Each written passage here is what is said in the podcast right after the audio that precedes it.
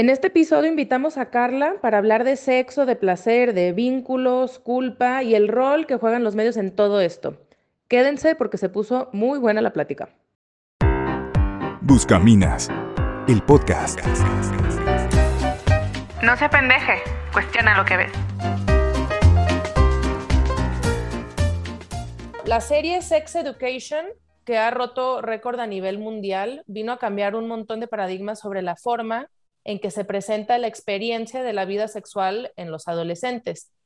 Entonces, por un lado, le quitan como toda esta parte romántica de que todo es perfecto, de que la primera vez es increíble, hermosa, y pues te, muestran de una forma mucho más cruda y, hasta cómica este tema, ¿no?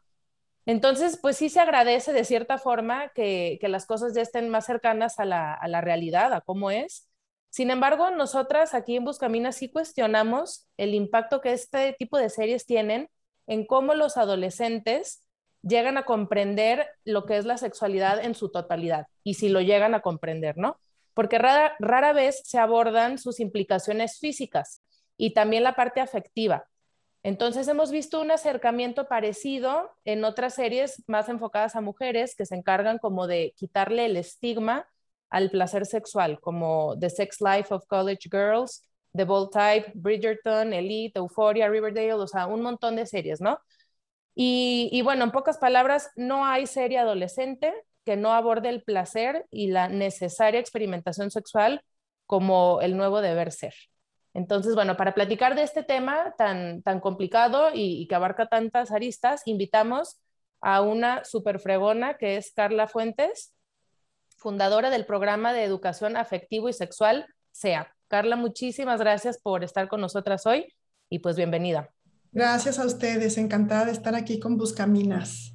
Carla, ¿qué pasa cuando en este descubrimiento de mi vida sexual, que muchas veces me va a llevar a experimentar, a probar cosas que veo, que me platican, que sé que hacen mis amigos o lo que sea, y de pronto me topo con la culpa?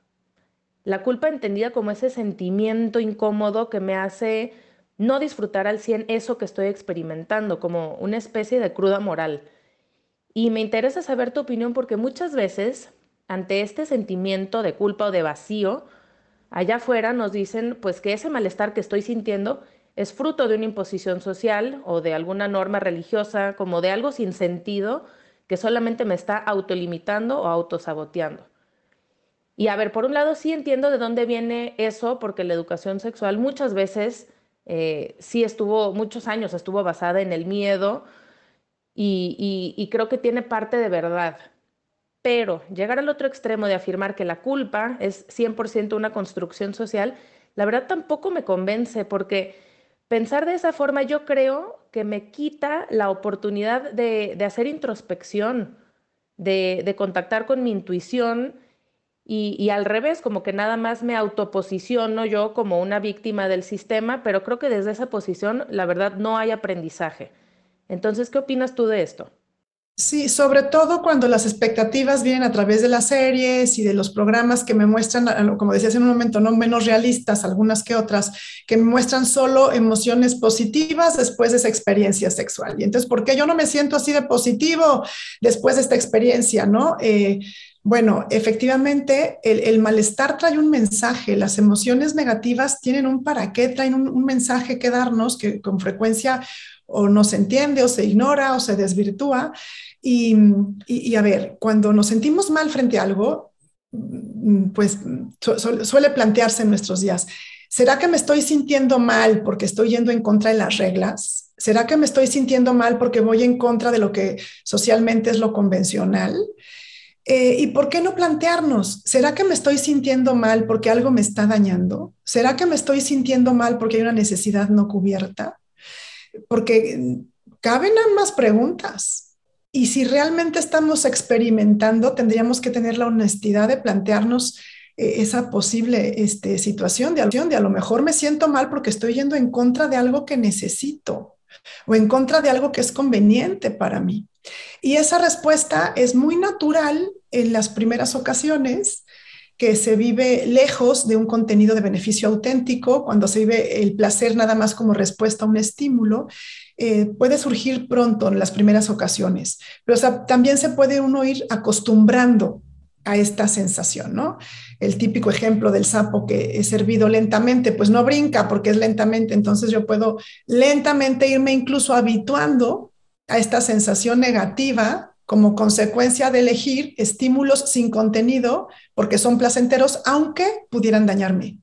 Y la respuesta natural de malestar empiezo o a, ignorarla o a, malinterpretarla de tal manera que no me dejo proteger por mis propios mis propias respuestas, ¿no? A la forma en que estoy saciando mis impulsos. Em, entonces aquí, por un lado, es, pues justo como no estamos experimentando con ese rigor científico, sino simplemente persiguiendo experiencias de placer, Puedo negarme a entender el mensaje de lo que podría después alejarme voluntariamente de experiencias de placer en busca de experiencias felices y placenteras que requieren gestión de emociones y de impulsos, ¿no?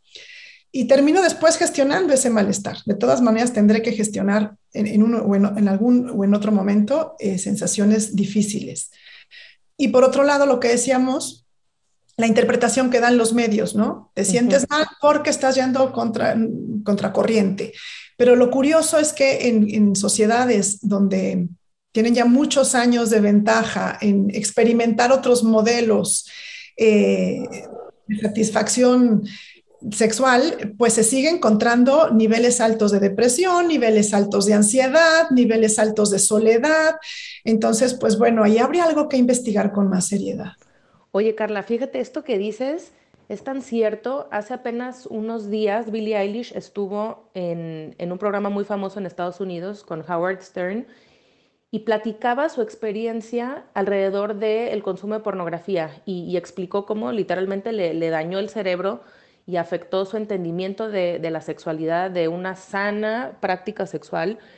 Y decía que como ella estuvo expuesta a este tipo de contenido erótico desde los 11 años, pues creció con esto, ¿no? Entonces cuando llegó el momento en que ella ya empezó a tener relaciones sexuales, muchas veces fue incapaz de decir que no a prácticas que ella sabía que no eran correctas, que estaban mal.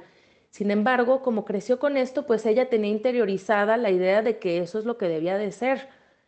Entonces, fíjate que, pues como ya a los años, ella ya tiene 19 años, pues pudo entender esto, pero pues cuántos años le tomó, cómo la afectó, hasta qué niveles. ¿Y qué pasará con estas series que abordan los temas sexuales de forma tan explícita que ya nos están presentando una nueva, una nueva norma, unos nuevos deber ser?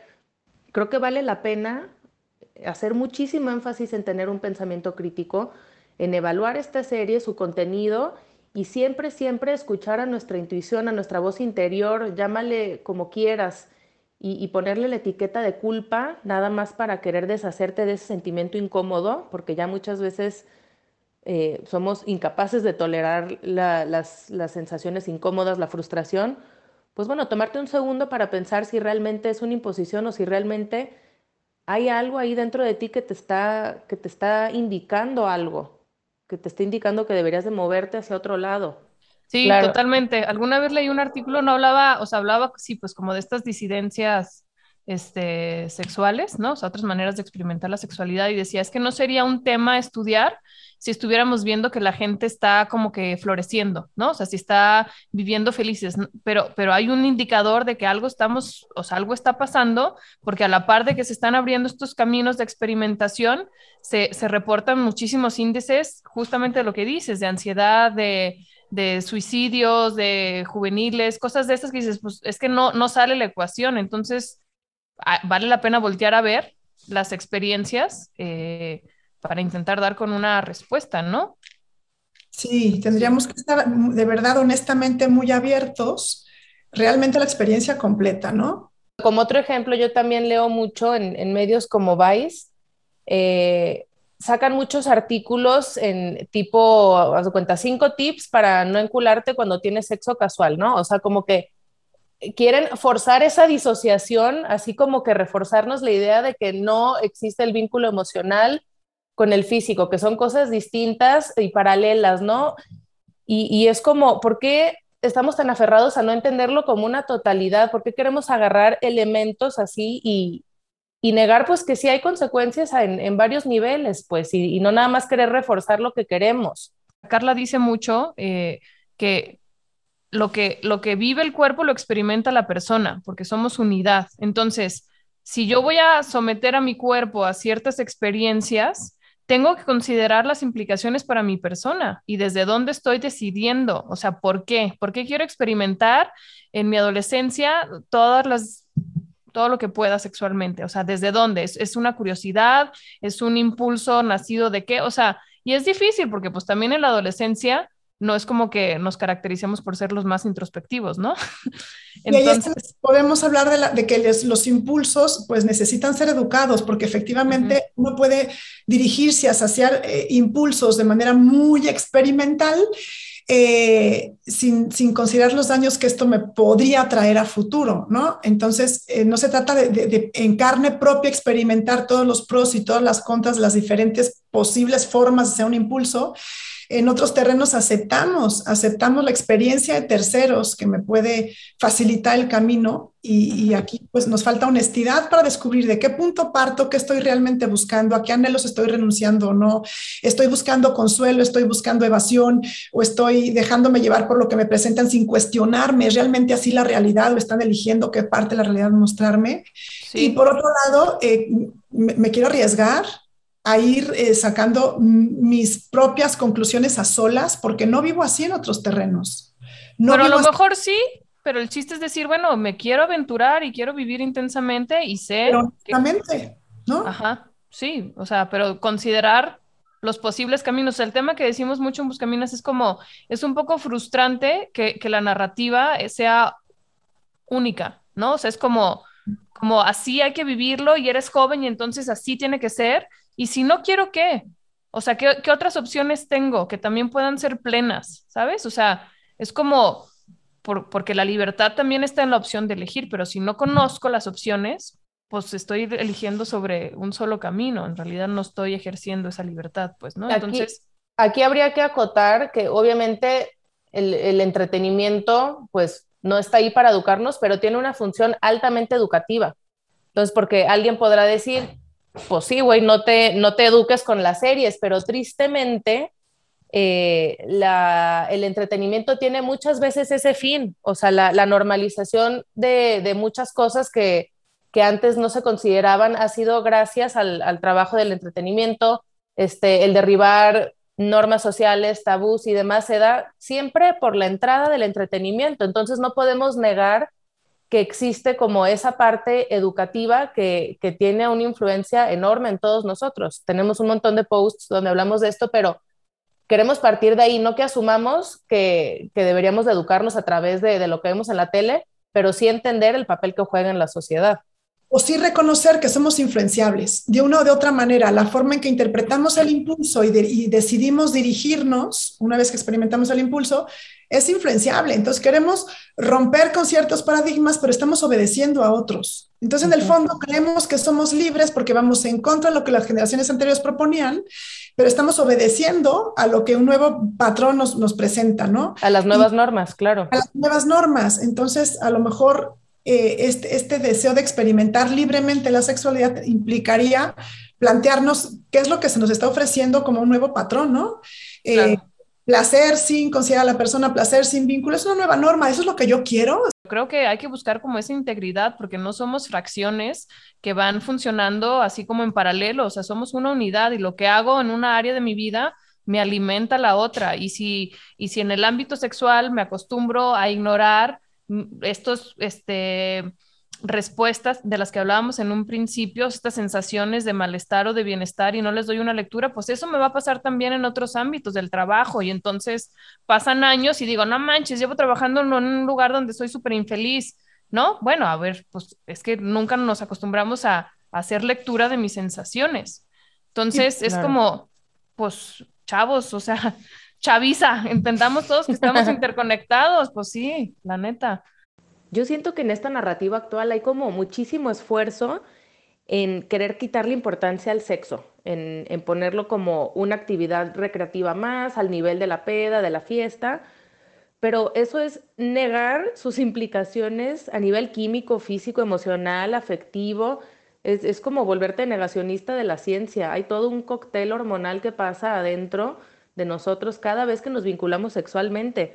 Entonces, la neta es algo bien complejo y creo que el hecho de entenderlo así como algo que la neta debe manejarse con muchísimo cuidado, no implica ni estigmatizarlo ni volverlo tabú, sino al revés, verlo con, con honestidad y con madurez para, para poder abordarlo de manera más efectiva y poder medir los riesgos, las consecuencias este, reales. Y tú, Carla, esta parte de, del vínculo la abordas súper chido, porque sexo es vínculo y, y, ni modo, nos guste o no, es una realidad incómoda y se dice y no pasa nada. ¿Qué onda con esto del vínculo, Carla? Lo que yo veo es que cuando está el sexo sin vínculo, sin vínculo personal, es cuando se puede eh, volver problemática la situación.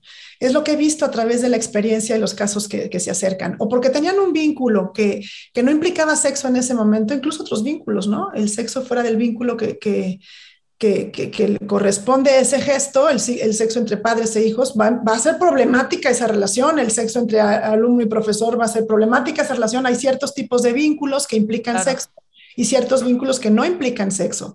Entonces, cuando sí hay un vínculo que no le corresponde el sexo, o porque todavía no está en el punto de madurez que implique sexo, o porque por sí misma esa relación no implica sexo, introducir el sexo en ese momento eh, daña la forma en que me relaciono con esa persona.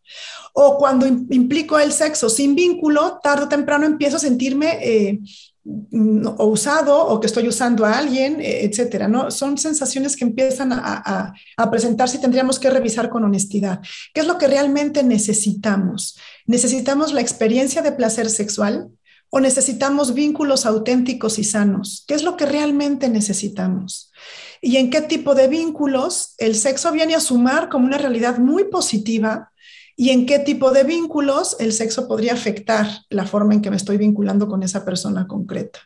Aquí me gustaría tocar eh, el tema de, o sea, como decía Natalia, no volver al tabú, ¿no? O sea, por muchos siglos fue tema tabú en, entre padres e hijos y ahora parecería que se ha desestigmatizado y, y hay mucha apertura al respecto, pero también hemos visto que muchos papás han aplaudido pues en estas series con formato educacional eh, pues así como, ay, qué bueno, ¿no? O sea, que les estén dando esta perspectiva a los morros y así. Entonces, pero, pues, ¿qué, qué seguirá siendo difícil para los papás hablar con los hijos? O sea, ¿por qué como que aplauden que la serie tome ese rol? Eh, ¿O por qué la serie no puede tomar ese rol o sí puede? O, simplemente son más abiertos para aceptar esas propuestas y listo, ¿no? No sé cuál sea tu opinión, Carla. Yo creo que entre los padres de familia hay de todo, los que aplauden ese tipo de series y los que se escandalizan por ese tipo de series, hay de todo, pero creo que en el fondo, unos y otros, en el fondo, relacionan eh, la, la, educación sexual con la cuestión del erotismo, ¿no? Entonces, para unos por eso resulta ser un tabú. Yo, ¿cómo voy a hablar de la experiencia de placer con mi hijo? Eh, o claro, le voy a hablar de la experiencia de placer abiertamente a mi hijo, o que, entonces que mejor se lo, abre alguna, se lo hable alguna serie muy abierta, la cuestión del placer. Me da la impresión de que los padres de familia mmm, les cuesta hablar de sexualidad por dos motivos. Le voy a arrancar la inocencia si le hablo de sexualidad, o hablar de sexualidad es hablar de erotismo. Entonces hay quien no quiere hablar de erotismo y asocia con que le va a arrancar la, inocencia y mejor no hablo. Y hay quien dice efectivamente es erotismo y entonces que mejor se lo diga una serie que he experimentado con mucho más personas y más caminos de las que yo mismo pude haber experimentado, ¿no? Entonces, en ambos casos, al final se deja a los hijos eh, a que los medios los vayan educando porque en el fondo se está asociando o reduciendo la sexualidad a una experiencia de placer. Que sí, el placer es parte de la sexualidad, pero no es el todo. Y creo que hay como un, un orden que facilita que los papás entiendan su papel tan importante en la educación de la sexualidad. Eh, por la sexualidad de los padres existen los hijos. Entonces, eh, el primer la primera realidad que se puede reconocer de la sexualidad desde muy tempranas edades es el vínculo que la sexualidad genera. Yo como mamá tengo un vínculo con mis hijos por mi sexualidad. Uh -huh. para ellos ese vínculo es esencial en su desarrollo y la forma en que yo me vincule o no me vincule con ellos tendrá huella en la forma en que ellos experimenten su sexualidad también. Hay tres vínculos esenciales en la vida de todo niño. El vínculo que tiene con su papá, el vínculo que tiene con su mamá y el vínculo que existe entre su papá y su mamá. Aunque no estén presentes en su historia, el niño se plantea estas cuestiones de manera no racional. ¿Soy importante para ese hombre? ¿Soy importante para esa mujer? ¿Hay unidad entre esas dos personas o no? ¿Se quieren o no se quieren o fue consecuencia eh, de un accidente? Entonces yo soy un accidente. Tiene mucho que ver con la propia identidad de estos tres vínculos. Y estos tres vínculos, el vínculo entre mis progenitores y el vínculo con mi madre y con mi padre, tiene que ver con la sexualidad directamente. El primer aspecto a considerar en la educación sexual, antes de hablar de partes del cuerpo y antes de hablar de si el placer o no el placer, es qué vínculos está experimentando mi hijo. ¿Cuáles son esos vínculos que está experimentando? Y después de la experiencia del vínculo, después se integra la realidad biológica. Y después la realidad biológica podrá ir integrando su propia experiencia de afecto, sus emociones, su afectividad, la atracción.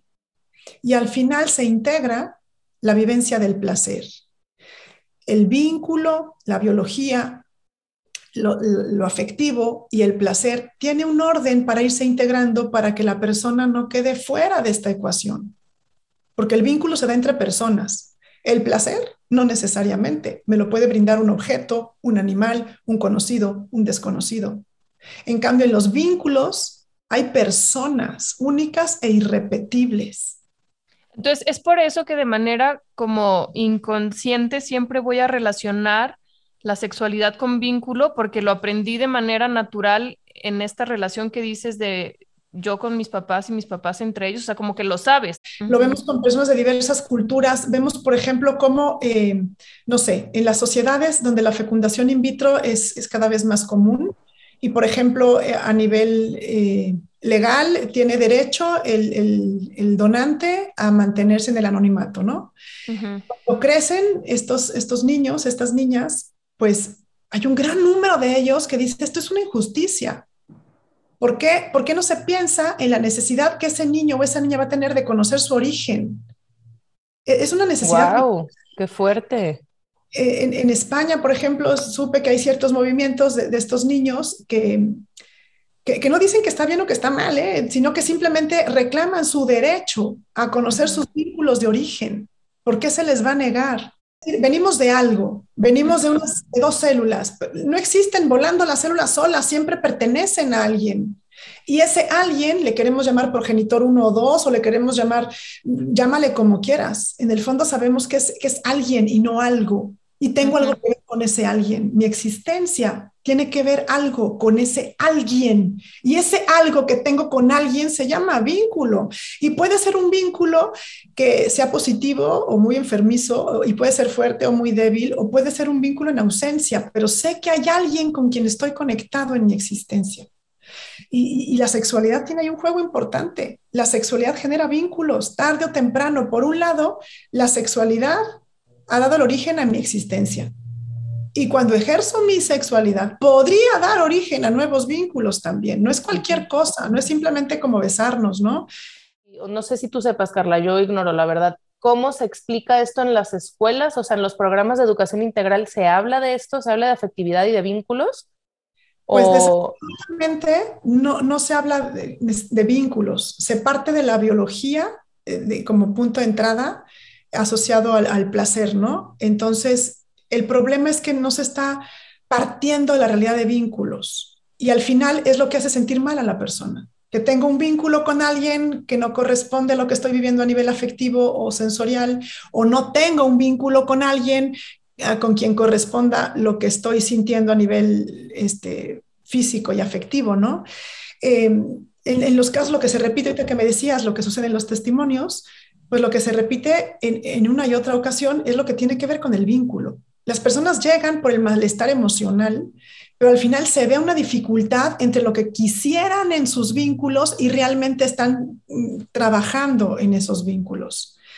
Eh, y tenemos que reconocer la conexión que hay entre vínculo, biología, afecto y placer. Oye, a ver, yo tengo una duda aquí. O sea, porque también otra narrativa como súper presente es el placer como un, como un medio de autoconocimiento. Entonces, Sí, a- aquí, en esto que tú nos dices, o sea, Y evidentemente... de amor propio. Sí, sí, sí. O sea, es real que, que, que sí me, me autoconozco, o sea, sin meter ahorita el otro. Y, y también, pues sí, ¿no? O sea, pero ¿cuál es la diferencia entre empezar por este al revés, o sea, un poco al revés de lo que tú nos propones? O sea, empezar por el placer para generar el vínculo, ya sea conmigo misma o con, o con la otra persona, hacerlo primero, pues como tú no lo planteas. ¿Qué, qué dificultades ves en este planteamiento inverso? Pues que justo la experiencia de placer Ujú. conduce al cerebro a pedir más placer por estímulo o placer por contenido.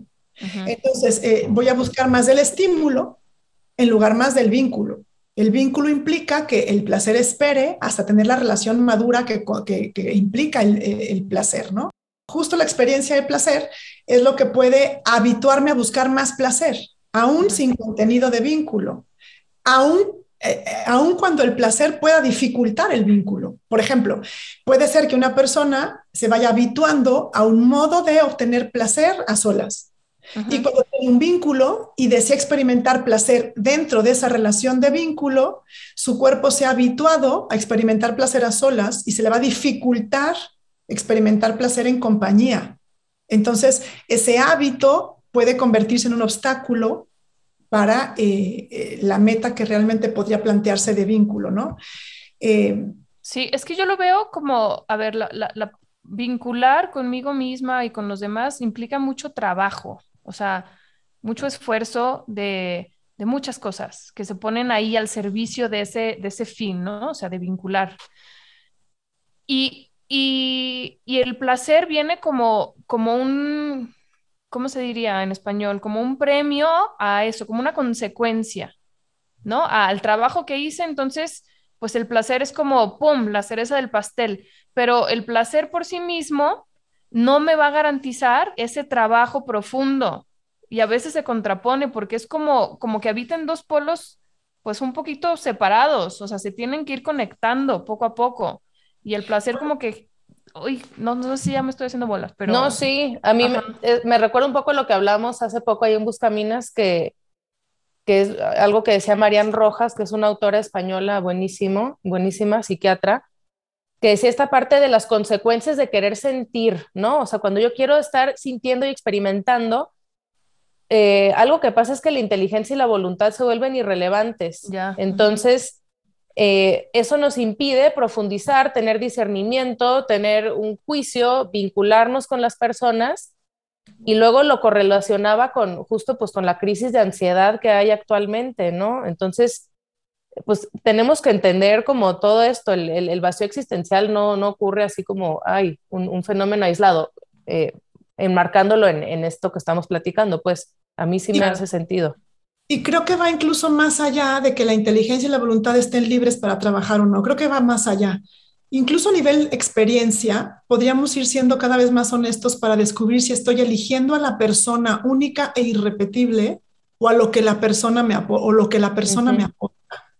Porque si yo estoy eligiendo a la persona, eh, entonces no, no, depende de que me resulte o no placentera a nivel afecto sensual en un momento o en otro. Pero cuando yo elijo lo que esa persona me aporta, entonces eh, pues estoy usándola y estoy permitiendo que me use. Y cuando ya no me aporta, pues ya no me sirve, pues ya no tengo vínculo. Entonces nunca hubo vínculo. Cuando estoy con la persona solo mientras me aporta placer o me aporta sensación de afecto, no estoy eligiendo a la persona como tal, estoy eligiendo lo que me brinda, la satisfacción que me brinda. ¿Y qué pasa si tú estás ok con eso? O sea, si, pues sí, si, tengo si que... eso es lo que yo quiero, pues, o sea, yo estoy consciente, él sabe que lo estoy usando, yo también, nos usamos mutuamente, así pues, con tal desfachatez que... Sí, tengo que estar consciente de que efectivamente eh, lo propio de usar es que te puedan desechar también y tengo que estar de acuerdo con eso de entrada, ¿no? Y de entrada estar eh, de acuerdo con que va a generar malestar que sea eh, desechada o desechado tarde o temprano por lo que dejo de aportar. Entonces hay que aceptarlo desde un principio, no creer que puedo eh, evitar que ese malestar llegue o tarde o temprano este vacío de vínculo, tarde o temprano se experimentará el vacío de vínculo porque aunque por fuera puede parecer vínculo lo que se reduce a nivel biológico, afectivo y placentero, eh, por dentro uno no puede acabar de engañarse, ¿no? Claro. Eh, lo que decías hace un momento, el acuerdo no es suficiente. Ya. Me encanta. Oye, Carla, pues para ya no extendernos más, eh, me gustaría como cerrar con, alguna propuesta para, pues sí, señalar como estos peligros, eh, estas trampas que de pronto podemos ver allá afuera para estar todos más atentos. Eh, ¿Qué nos podrías proponer tú o qué, qué, invitación puedes hacer allá afuera para abrazar una sexualidad plena? ¿Alguna idea como muy concreta para llevarnos todas y todos a, la reflexión? Y, pues nada, ¿qué sería? Yo creo que lo, lo primero sería plantearnos efectivamente la cuestión de los vínculos. ¿Qué tipo de vínculos quiero en mi vida? ¿Cómo quiero ser considerada por las personas con quien me estoy vinculando? Eh, estoy dispuesta o dispuesto a ser un satisfactor de impulsos emocionales y sensoriales o, pretendo un, vínculo más estable. ¿De qué manera conviene entonces que viva mi sexualidad y mis relaciones eh, encaminadas a facilitar vínculos sanos, estables y fuertes? ¿O de qué manera el experimentar podría acercarme a este tipo de vínculos sanos, estables y fuertes?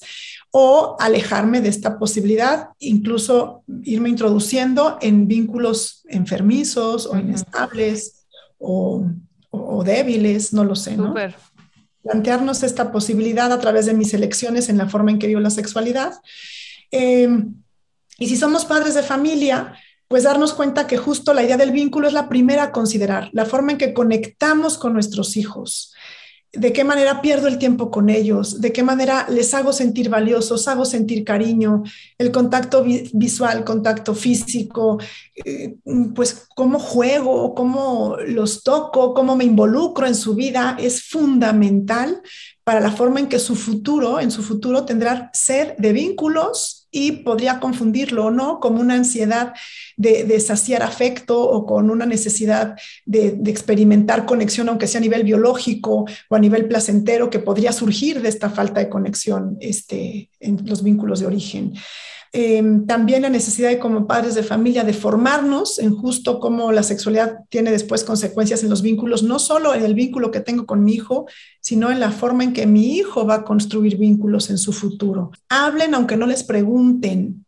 Hablen de sexualidad, no solo de prevención, no solo de lo peligroso, cuidado con el abuso, cuidado con la pornografía, hablar de lo positivo, de lo maravilloso, de cómo la sexualidad realmente conecta personas, cómo realmente nos da eh, lazos importantes con otros. Me encanta. Muchísimas gracias, Carla. Sí. Oigan, pues digo, esta mujer tiene demasiada sabiduría para compartir que no se puede limitar a un podcast. Entonces, los invitamos a seguir a Carla en, en algunas de sus páginas web. Les vamos a dejar los datos, pero se las mencionamos por aquí. Sexualidadenelamor.com eh, con www antes, igual www.carladefuentes.com. Eh, en Instagram la pueden seguir como carla.d.fuentes. Facebook, Carla de Fuentes SEA, que es el nombre de su programa, SEA como de ser.